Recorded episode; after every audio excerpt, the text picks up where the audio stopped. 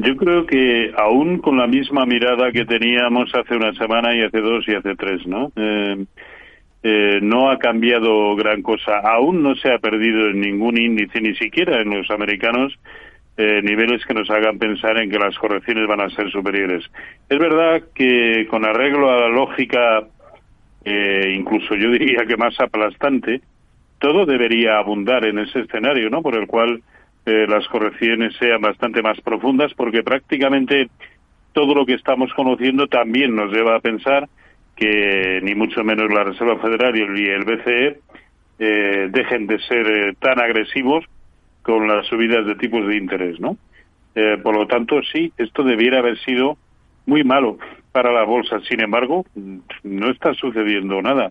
El S&P 500 ha llegado a la media móvil de 200 sesiones y desde ahí eh, incluso puede que acabe, eh, no voy a decir en, en positivo, pero dejándonos un doji o algo así, eh, en la media móvil de 200 sesiones ha recuperado, que por añadidura es el 0,382% de Fibonacci de toda la subida desde octubre. Yo creo que solo por debajo de ese nivel cabe pensar que las correcciones entonces sí van a ser más profundas. Por lo tanto, yo estaría muy atento a los 3.930 puntos, ¿no?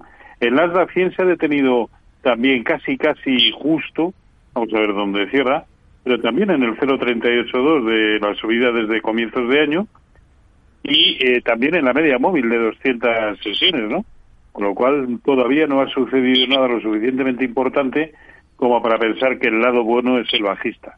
Mucho menos en los índices europeos, que al fin y al cabo lo único que han hecho ha sido ir a buscar pues prácticamente eh, los mínimos del rango en el que se viene moviendo desde hace eh, tres semanas o, un mes aproximadamente, ¿no?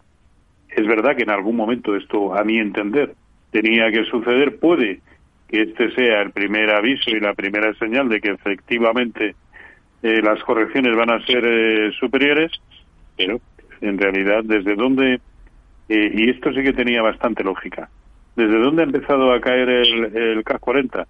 Desde sus máximos históricos. Hmm. Que, que, los, que los alcanzó ayer, a finales de la semana pasada también, pero no ha perdido ningún nivel ni siquiera de soporte del cortito plazo que nos incite a pensar que esto necesariamente se tiene que ir para abajo. Que en algún momento va a suceder, yo creo que eso está escrito en las estrellas, ¿no? Pero yo no puedo ni mucho menos afirmar que ya haya comenzado una corrección importante. Jorge, ¿cómo lo ve? Bueno, pues lo veo igual que hace 15 días y de forma similar a la semana pasada. Hace 15 días me parecía prematuro hablar que aquel recorte que estamos viendo en las dos últimas sesiones de hace dos viernes eh, fueran pudiéramos afirmar que estábamos ante una corrección, simplemente pues bueno, una, una reacción que podía ser solo de un día. La semana pasada en el otro sentido, también decía que, bueno, antes o después van a llegar las caídas. O sea, el, que van a, vaya a llegar un recorte, una caída, no, es algo que debamos descartar, todo lo contrario. Sabemos que va a suceder. Lo que pasa es que no sabemos cuándo ni desde dónde, ¿no? Pero siempre acaban llegando. Claro, eh, siempre es más propicio que vengan las caídas después de unas fuertes subidas y eso es lo que hemos estado teniendo. Siempre es probable que aumente mucho la volatilidad cuando ha descendido mucho y eso es lo que ha venido pasando. Con lo cual, de acuerdo y de forma coherente a lo que dice Roberto, eh, cuidado, cualquiera de estos avisos se va a convertir en el verdadero. Y respecto al impacto que tiene la macro eh, en los precios, que decíamos decías al principio de la presentación que si el mercado descontaba otro escenario, no, es que eh, Realmente en Estados Unidos el índice Nasdaq sí que estaba descontando una situación más o menos real. Hay que recordar que ahí el rebote se ha quedado muy lejos de lo que han hecho otros índices, incluso el Standard Poor's 500 bastante lejos de lo que hicieron los índices o de lo que están haciendo los índices europeos, que no solo se situaron por encima de los máximos de agosto, del, del, año 2022, sino que eh, se movieron en zona de máximos históricos. Y esto, mm, sinceramente, no tenemos caldo de cultivo.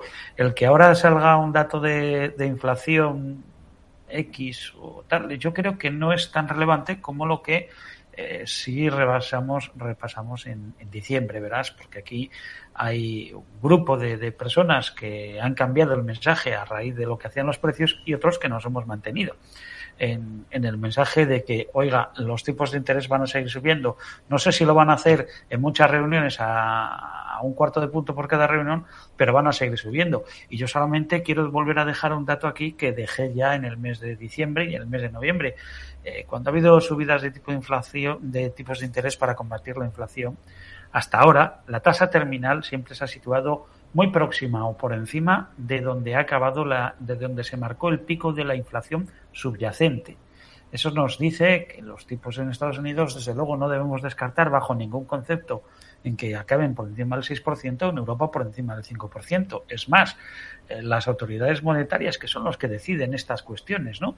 Y que son políticos y que tienden a ser optimistas, estos en diciembre advertían, cuidado con aquellos que están viendo el techo eh, en un determinado nivel, la FED en el 5,25, porque se están quedando cortos. Y eso lo decían las autoridades que deciden. Por lo tanto, eh, queda por descontar, yo creo que en episodio de recesión que vamos a acabar viendo, yo creo que es casi inevitable, y en este caldo de cultivo, pues hay que ser cautos. Habrá índices, eh, acciones que se separen de esa dinámica y eh, otras que no, que vayan eh, y que sean las que influyan en que la media de la, de la evolución de los índices pues puedan tener un recorte y un recorte importante.